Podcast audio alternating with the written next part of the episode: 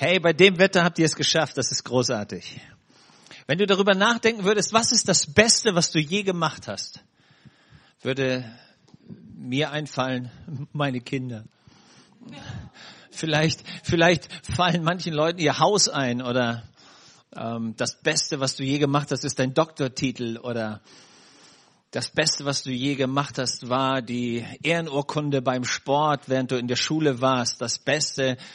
Was ist das Beste, was du je gemacht hast? Denk mal drüber nach. Was war das Beste? Das Beste, was Helmut Kohl je gemacht hat, war die Wiedervereinigung Deutschlands. Aber ehrlicherweise ist er dafür gar nicht in Erinnerung geblieben, sondern er ist ehrlicherweise für die Schwarzgeldaffäre in Erinnerung geblieben, die ihn am Ende seinen Titel gekostet hat. Was ist das Beste, für das wir bekannt sind und das, was in Erinnerung bleibt, wenn man sich an uns erinnert? Was ist das Beste? Martin Luther war so begeistert von dieser großartigen Geschichte Gottes, dass er ein Lied geschrieben hat, das hieß Vom Himmel hoch, da komme ich her. Ich bringe euch eine gute, wie geht die Geschichte weiter? Mehr. Meer, da haben wir irgendwann Märchen abgeleitet, aber eine Meer war besser als eine gute Geschichte. Meer aus dem Altdeutschen heraus war eine wundersame, unglaubliche Geschichte. Wir würden das heute vielleicht in die Fantasy oder fantastische Literatur einordnen. Das, was er damit sagen wollte, ist, ich habe von einer Story gehört, die ist so unglaublich, dass, wenn man sie erzählt, niemand wirklich davon ausgeht, dass die tatsächlich Realität gewesen ist. Das wollte er ausdrücken. Und dann machte er darauf ein Lied. Der Mann war seiner Zeit wahrscheinlich Jahrhunderte voraus mit diesem Song. Fantastische Literatur haben Leute wie Tolkien mit Herr der Ringe oder wer auch immer äh, heute mehr oder weniger salonfähig gemacht. Irgendeiner schon mal Herr der Ringe gelesen oder ja okay Halleluja. Also doch noch ein paar, die mit Bildung was zu tun haben die anderen, guckt euch den Film an, dann könnt ihr das irgendwie äh, auf der kurzen Ebene nachholen. Was er sagen wollte war, es gibt Geschichten, die sind so phänomenal, dass du sie dir noch nicht mal ausdenken könntest. Und deshalb hat er dieses Wort mehr gebraucht. Das war das Beste, was er sich je vorstellen konnte. So, so überdimensional, dass ihn das beeindruckt hat und er darüber ein Loblied geschrieben hat. Nochmal der Gedanke, was ist das Beste, was du je hervorgebracht hast? Und jetzt mach den Sprung und überleg dir, was ist das Beste, was Gott je hervorgebracht hat? Und damit bin ich beim Thema. Ich kommentiere das einfach gar nicht.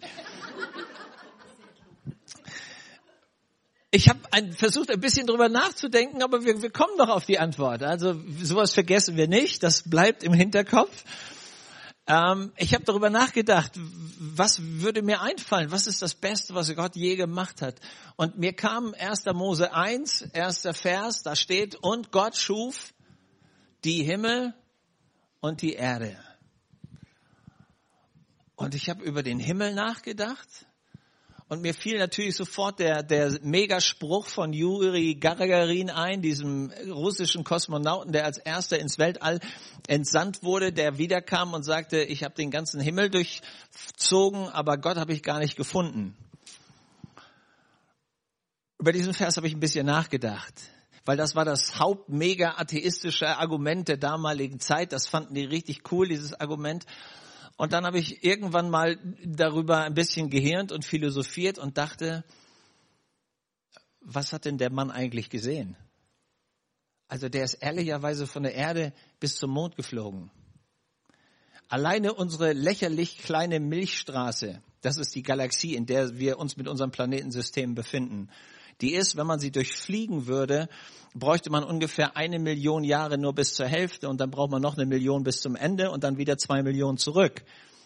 Mal kurz die Hand hoch, wer von euch hat 100.000 Jahre schon geschafft? Ja, manch, manche sehen so aus, aber aber, aber, aber tatsächlich, tatsächlich ist die ehrliche Wahrheit ja, dass wir da alle bei Längen, bei Längen versagen. Wir schaffen das ja noch nicht mal. Und dann haben wir nur, nur die lächerlich kleine Milchstraße irgendwie durchflogen. Neben unserer lächerlich kleinen Milchstraße als, Galaxie gibt es ja Myriaden, Milliarden mal, Milliarden mal, Milliarden mal, Milliarden mal, Milliarden Milchstraßen, die ja äh, dimensional völlig, völlig ohne irgendeinen Bezug zu dem ist, was wir uns an Weite vorstellen können. Und dann sagen uns die Fachleute, ähm, haben wir ehrlicherweise gar keine Ahnung, wo das Ende ist. Und dann kommt dieser russische Schwachmat dazu zu sagen, ich habe den Himmel durchforscht und Gott nicht gefunden. Leute, der hat noch nicht mal am Zaun Gottes gekratzt. Das nur zu der Vorstellung, Gott schuf die Himmel. Und wir merken, bei dieser Größe ist es unglaublich, darüber nachzudenken, was das wohl bedeuten mag. Aber die Wahrheit ist auch, der Himmel war nicht das Beste, was Gott gemacht hat. Er schuf die Erde. Denk mal über die Erde nach, über diesen blauen Planeten, der alle, alle Gegebenheiten mitgebracht hat, damit überhaupt Leben existieren kann. Dass wir, dass wir sowas wie Winter haben, liegt ja daran, dass wir die richtige Neigung haben, so dass wir tatsächlich Frühling, Sommer, Herbst und Winter hinkriegen dass wir ein, ein, ein Konstrukt, an, an, an ein Gemisch von allen möglichen Gasen haben, die dazu äh, uns befähigen, überhaupt atmen zu können. Das gibt's nirgendwo sonst. Jedenfalls haben wir das noch nicht gefunden dass es dieses Verhältnis von Wasser und Erde gibt, das uns leben lässt, dass diesen Zirkel hin, diesen, diese Zirkulation hinkriegt, darüber nachzudenken, warum das so unglaublich gut funktioniert. Dabei schuf er Tiere, er schuf Pflanzen, er schuf Farbe. Wenn ich darüber nachdenke, dass es, so sagen die Fachleute, 300.000 verschiedene Grüntöne gibt, dann bin ich völlig fassungslos und denke mir, Gott, wieso hast du dir das ausgedacht? Hast du schon mal über das System von Photosynthese nachgedacht? Und du denkst dir, Gott, wow, du schaffst, du schufst die Erde. Ich komme von oben, vom Norden, da gibt's eine Menge Wasser und Wind. Ja, Worderkant runter bis zu den Alpen haben wir in Deutschland alles, was irgendwie Not ist, damit es schön wird. Es gibt manchmal Stellen, an denen sitze ich und denke ich, Gott, das gibt's doch gar nicht. Wow, ist das schön. Und wenn ich könnte, würde ich an all diesen Plätzen irgendwie eine Hütte aufstellen. Wahrscheinlich hätte ich schon 150 Hütten in Deutschland, wenn es reicht, weil es so unglaublich gut ist, überall stimmt's. Gott schuf das. Und wir stehen daneben und denken, Mann, wir bilden uns ein, wenn wir eine Glühbirne erfunden haben, dann waren wir schon gut. Also so, hast du schon mal festgestellt, all das, was wir so bauen und erfinden, was wir so schaffen, das hat immer so ein Verfallsdatum. Die beste Hütte, die du baust, stimmt's? Nach 30 Jahren fängst du wieder an, das Ding zu sanieren.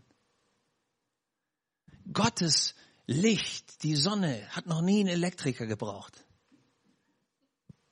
Ist gewaltig, oder? Wenn Gott Dinge schafft, sind sie derartig gut, dass wir daneben stehen und uns denken, das gibt's doch gar nicht. Hast du schon mal so eine Eichel gesehen, wenn die runterfällt, du guckst das Ding an und du denkst dir, ey, wenn die in die richtige Erde fällt, Frost abkriegt, der Keim sich entwickelt, können da Bäume draus entstehen, die fünf, sechs, siebenhundert Jahre alt sind, die wahrscheinlich mehrere Generationen von uns überleben Gott hat sich das ausgedacht in so einem Wunderwerk, so immens klein.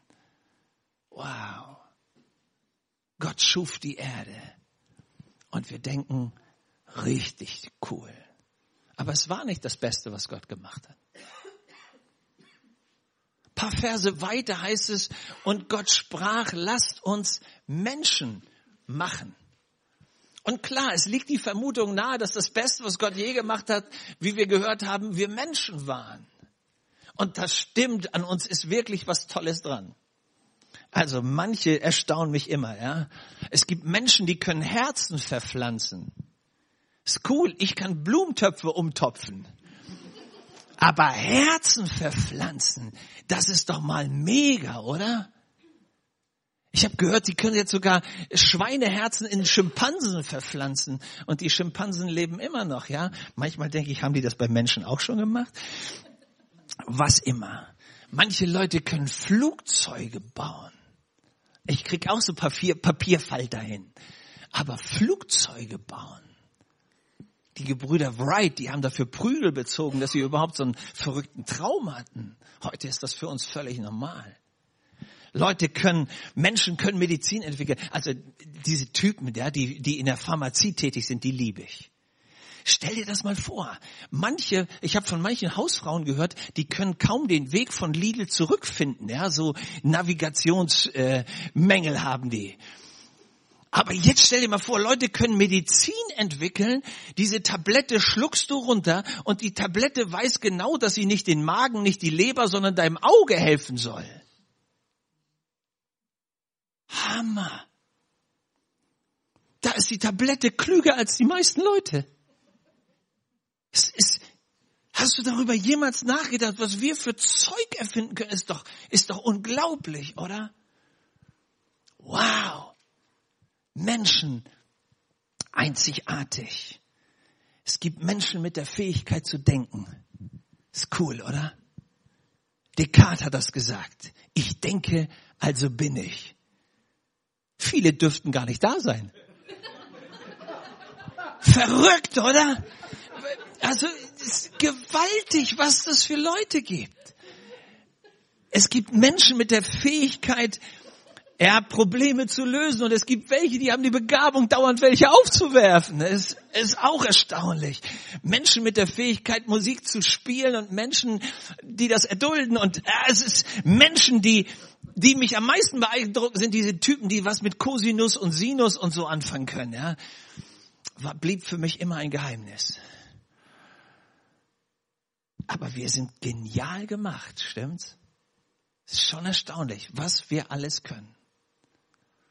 Und dann darüber nachzudenken, dass dir das eigentlich nur geschenkt wurde. Das hast du ja nicht selber hervorgebracht, oder? Das wurde in uns reingelegt. Und manchmal entfalten wir das erst im Laufe des Lebens. Ich hörte von einer fast hundertjährigen Frau, die das Malen entdeckte und im Bereich der naiven Malerei zu einem echten Weltstar wurde. Ist mit 106 gestorben, die gute Dame, und hat dazwischen ungefähr 1000 Kunstwerke hingebracht. Wow. Was können wir nicht alles bewerkstelligen, stimmt's? Gibt einen Mann, der mich beeindruckt, ein schwarzamerikanischer Chemiker. Sein Name war George Washington Carver. Er lebte in einer Zeit, wo es nicht, nicht wirklich klug war, die falsche Hautfarbe zu haben. Und wenn man studieren wollte, schon zweimal nicht. Nichtsdestotrotz, er setzte sich irgendwie durch. Und als in seinem Land, in den USA, seine, seine Bevölkerungsgruppe, die schwarzen Leute, massiv darunter litten, dass es einen Baumwollkäfer gab, der ihre Ernte auffraß, gingen sie zu ihm und fragten ihn, ob er ihnen nicht irgendwie helfen kann. Und der Mann saß in seinem Laboratorium und er dachte darüber nach und dachte, was können wir tun? Was kann ich tun, um meinen Leuten zu helfen? Und irgendwann sitzt er da und es kommt ihm eine, eine geniale Idee und er überlegt sich, was könnte man aus Erdnüssen machen? Und dieser Mann fand über 300 verschiedene ähm, Nutzbarkeiten von, von Erdnuss. Also zwischen Erdnussbutter und Nitroglycerin hat der Mann alles Mögliche davor entdeckt. Er, er wurde mit allem dekoriert, was man dekorieren konnte. Und tatsächlich dadurch, dass dann diese Farmer anfingen, Erdnüsse anzubauen, kamen sie zu Wohlstand. Man hat ihn gefragt, wie er auf diese verrückte Idee gekommen ist, sich über Erdnüsse Gedanken zu machen. Und seine Antwort war, ich habe nur ein einziges Buch in meinem Labor. Und das ist die Bibel. Und ehrlicherweise habe nie ich irgendwas erfunden, sondern Gott hat mir gezeigt, was in der Erdnuss steckt. Was für eine schöne, demütige Antwort. Das, was der Mann damit klar macht, ist, das, was aus meinem Leben rauskommt, ist ja nicht das, was ich reingelegt habe, sondern was Gott reingelegt hat und ich muss nur lernen, das zu entwickeln. Und wenn du glaubst, das Beste, was Gott je gemacht hat, waren Menschen, dann stimmt das nicht. Es gab noch was Besseres. Und vielleicht ging es dir so wie mir, dass du angefangen hast, darüber nachzudenken, in der Bibel gibt es unglaubliche Wunderberichte. Wunderberichte schon am Anfang, als es losging mit diesem Volk Israel, das aus Ägypten befreit werden soll. Plagen, ja, unglaubliche Wunder. Gott macht ganz Ägypten dunkel, aber Gosen, dieser Landteil, wo die Israeliten wohnen, da brennt die Sonne, wie immer Gott das hingekriegt hat. Richtig cool. Die Heuschreckenplagen kommen, aber das Land der Israeliten wird davon nicht beeindruckt. Gott macht alles Mögliche bis dahin, dass sich das Rote Meer teilt. Ich krieg das immerhin bei mir in der Kaffeetasse, dass ich das teile, wenn ich lange genug raufblas. Aber beim Roten Meer musst du das mal probieren. Ich weiß nicht, was Gott für einen Föhn reingehalten hat. Ja, auf jeden Fall rechts und links geht das hoch und die Jungs laufen da mit trockenem Fuß durch. Das ist richtig eine coole Nummer. Also das fand ich an dem Film immer so beeindruckend. Ja, habt ihr mal zehn Gebote geguckt? Ja, das muss man. Die Szene ist, ist, ist mega. Wir lesen so viele Wunder Gottes, auch von Jesus. Jesus läuft rum, irgendwelche leprakranken Leute werden gesund, Menschen, die tot sind, kommen zum Leben und wir gucken uns diese Wunder an und denken, Gott, das Beste, was du gemacht hast, waren wahrscheinlich die Wunder. Und dann stellen wir fest, nee, das war noch nicht das Beste. Wenn du darüber nachdenkst, wie Gott mit einer Menschheit umgeht, die ihn eigentlich nicht will, dann entlebst du was von dieser Genialität Gottes. Genialität Gottes, die auf der einen Seite Gerechtigkeit ist und auf der anderen Seite das total miteinander ähm, aushält, auch voller Liebe zu sein. Dieser Gott, der in diese Welt reingeht und sie liebt und sie sucht und hinterherläuft. Das, was wir Weihnachten nennen. Gott kommt auf die Erde. Wow. Ich hatte ein Erlebnis mit meiner Tochter. Sie war noch relativ jung und wir waren als Kirchengemeinde an einem Stadtfest beschäftigt. Und wir hatten dort einen Stand und ich war an dem Nachmittag dafür zuständig. Jasmin wollte mit. Wir gingen hin und irgendwann war ihr langweilig am Stand. Und sie sagte, Papa, kann ich nicht irgendwie spielen? Waren auch noch ein paar andere Leute aus der Gemeinde, ein paar Rangers waren noch da. Und so, sie ging spielen. Am Ende war der, dieser Spielnachmittag rum und ich habe mein Zeug zusammengepackt, habe es in die Gemeinde gefahren und irgendwann fällt mir auf, meine Tochter ist gar nicht da. Blöd. Habe das versucht meiner Frau zu erklären. Kein guter Gedanke. Irgendwann vor lauter Panik fängst du an zu beten, weil du dir sagst, das kann ja alles Mögliche passiert sein. Und irgendwann rief weiß gar nicht wann, spät abends, irgendwann, ruft eine Familie an, wir hatten noch nie von denen gehört, ob, ob wir nicht eine Tochter vermissten, die Jasmin heißt. Meine Frau hatte glücklicherweise immer wieder mit ihr die Telefonnummer geübt und so hatte sie die scheinbar wieder erinnert. Und so, und so fuhr ich dann hin und habe mir überlegt, was meine Tochter wohl sagen wird, wenn ich da jetzt erscheine. Und äh, ja, ich kam da an, die Leute haben mich angeschaut. Kennst du diesen Blick, wenn du weißt, du hast es verrissen, ja? Und die Leute gucken dich an und der Blick sagt, ey, was bist du denn für ein Vater, ja? Und du fühlst dich selber schon so bescheuert, ja? Und dann denkst du, ach du Schande, so. Und jetzt überlegst du dir, gleich kommt dein Kind und stürzt auf dich schreien zu, ja? Und alles, was Jasmin machte, war, sie guckte mich an, hielt meine Hand fest und guckte mich einfach eine Weile an und dann irgendwann sagte sie, ich hab dich lieb, Papa. Und dann ging sie mit mir nach Hause. Das sind fast magische Momente, die man nie mehr vergisst, nie mehr im Leben. Das bleibt für alle Ewigkeit, wie als wenn was in der Seele eingeschlossen wird. Leute, ganz ehrlich, ich habe darüber nachgedacht. Wenn ich meine Tochter hergeben müsste, damit ihr nicht in die Hölle wandert, würdet ihr alle in der Hölle schmoren. Keine Chance. Und jetzt versucht darüber nachzudenken, dass Gott seinen eigenen Sohn auf die Erde bringt. Und plötzlich begreifst du, was das für eine unglaubliche Tat der Liebe sein muss. Dass dieser Gott den Himmel nicht ohne dich und mich haben will. Und er so weit geht, über jegliche, über jegliche uns möglichen Gedanken zu gehen und zu sagen, ich opfer das Liebste, was ich habe, um eine Truppe zu lieben, die ihn ehrlicherweise ablehnt die ehrlicherweise seine Gebote der Liebe mit Füßen tritt, seine Anweisung zu einem glücklichen Leben ignoriert, sich miteinander verletzt und sich auf einen Trip der Selbstzerstörung bewegt, wie wir ihn schlimmer nicht machen können. Und Gott entscheidet sich und sagt, diese Leute will ich trotzdem lieben. Ich will sie sogar bei mir haben. Und der Preis, den es kostet, ist, dass einer, der ohne Sünde ist, kommt, die Schuld auf sich nimmt, dafür die Strafe nimmt, den Tod bezahlt. Und wir stehen daneben und denken, ey Gott, das gibt's doch gar nicht. Und wir spüren, dass uns das berührt in unserem Herzen, weil wir diese Art von Liebe nicht kennen und auch in, der, in, der, in den seltensten Fällen in der Lage sind, eine solche Liebe zu leben. Und wenn du glaubst, das war das Beste, was Gott je gemacht hat, dann war es das noch nicht.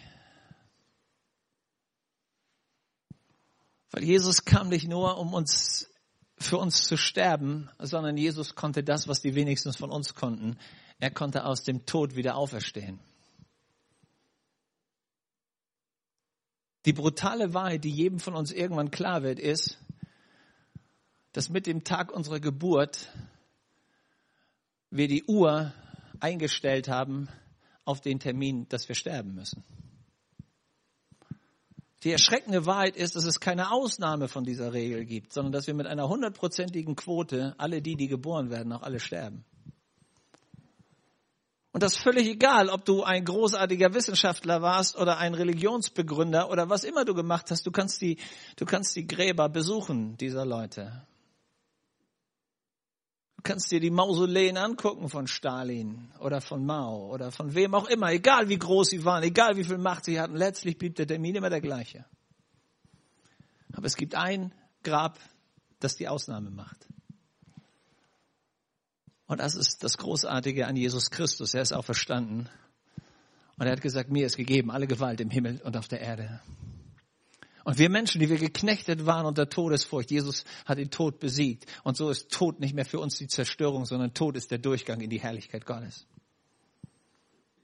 Großartig. Wenn du dachtest, das war das Beste, hast du es noch nicht verstanden. Das war noch nicht das Beste. Es gibt nach der Auferstehung eine Szene, die mich bis in mein Herz berührt, nach wie vor, je öfter ich darüber nachdenke. Das ist die Szene, als Jesus auferstanden ist, trifft er einige Frauen. Und er sagt ihnen, sagt meinen Jüngern und Petrus, dass ich auferstanden bin. Und mich hat das immer berührt, dieser Gedanke, wieso werden die Jünger alle im, im Gemeinschaftspack abgehandelt, aber Petrus kriegt eine Extra-Einladung. Und jeder, der die Story kennt, weiß, warum Petrus die Extra-Einladung kriegt, stimmt's? Petrus hatte als einziger Jesus versprochen, Herr, wenn es richtig hart kommt, ich bin an deiner Seite. Wenn alle anderen dich verlassen, auf mich kannst du dich verlassen. Und wenn es zum Tod geht, Herr, ich gehe mit dir. Und wir kennen die Szene alle, wie er dreimal Jesus verleugnet. Und wie in ihm was zusammenbricht, dieser Glaube an sich selber brach zusammen. Dieses, dieses in sich ruhen und in sich stark sein und glauben, dass man es hinbringt das hatte er verloren. Und so wie er sich selber nicht vergeben konnte, erwartete er, dass Gott ihm auch nicht vergeben würde. Und jetzt musst du dir versuchen, die, die, die Situation vorzustellen, als die Frauen die Jünger besuchen und sagen, ey Petrus, und der Chef hat für dich eine Sonder-Extra-Einladung. Stell dir vor, du hast es in deiner Firma verrissen und der Chef schickt dir eine Extra-Einladung. Was weißt du, wenn du da im Büro erscheinen sollst?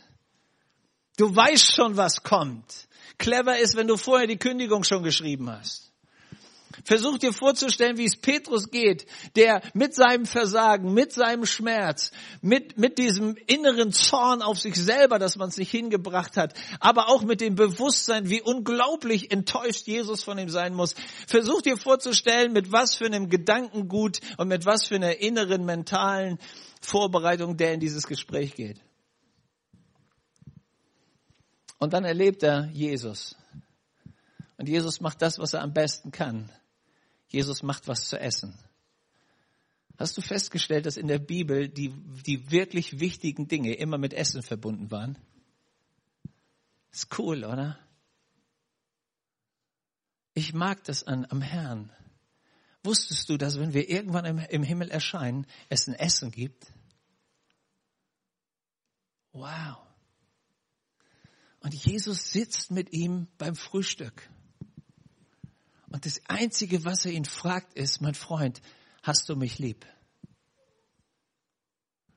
Leute, und plötzlich begreife ich, was das Beste ist, was Gott je gemacht hat. Ehrlich, wie Gott Himmel und Erde gemacht hat, ich habe keinen Plan. Das übersteigt völlig meinen Horizont.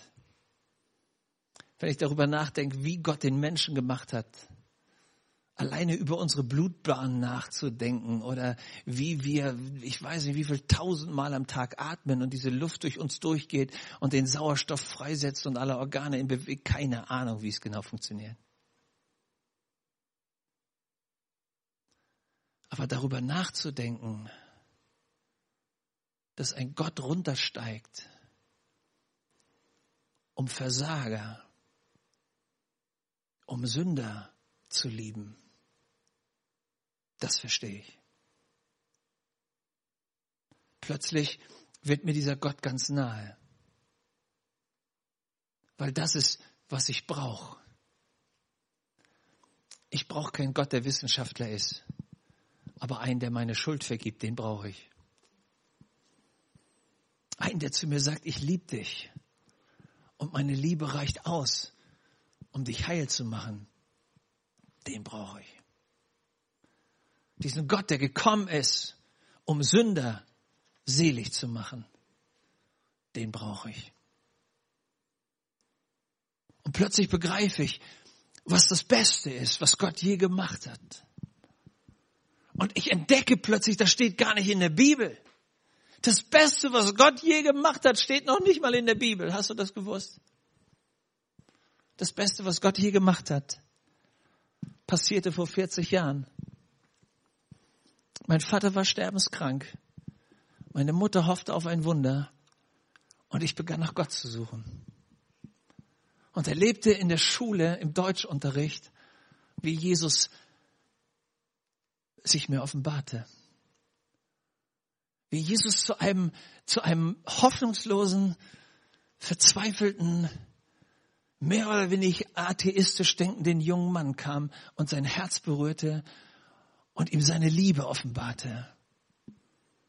Und plötzlich das Wunder begriff, dass dieser Gott mich lieb hat. Leute, das Beste und das Größte, was Gott je gemacht hat, ist, dass er in mein Herz Jesus offenbart hat. Das Größte und das Beste, was Gott je gemacht hat, ist, wenn er sich in deinem Herzen offenbart. Wenn du begreifst, dieser Gott ist nicht nur irgendwie der Schöpfer, sondern er ist mein Retter. Das ist das größte Wunder, das passiert. Leute, wir können darüber philosophieren, wie großartig die Welt ist. Wir können philosophieren, wie großartig der Mensch ist. Wir können philosophieren, wie großartig die Auferstehung ist. Über all das kannst du philosophieren, wenn du nicht erlebst, wie dieser Gott in dein Leben kommt und deine Schuld rausnimmt und dir das Gefühl und die Sicherheit gibt, du bist mein geliebtes Kind. Der Friede Gottes zieht in dir ein dann nützt dir die gesamte großartige Schöpfung Gottes nicht dem Dreck unterm Fingernagel. Das größte Wunder, das du erleben musst, ist, dass diese Liebe Gottes dein Herz berührt und du verwandelt wirst und ein Sünder selig wird.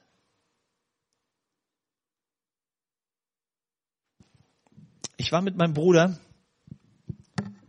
Ich muss Lukas Gitarre kurz entleihen.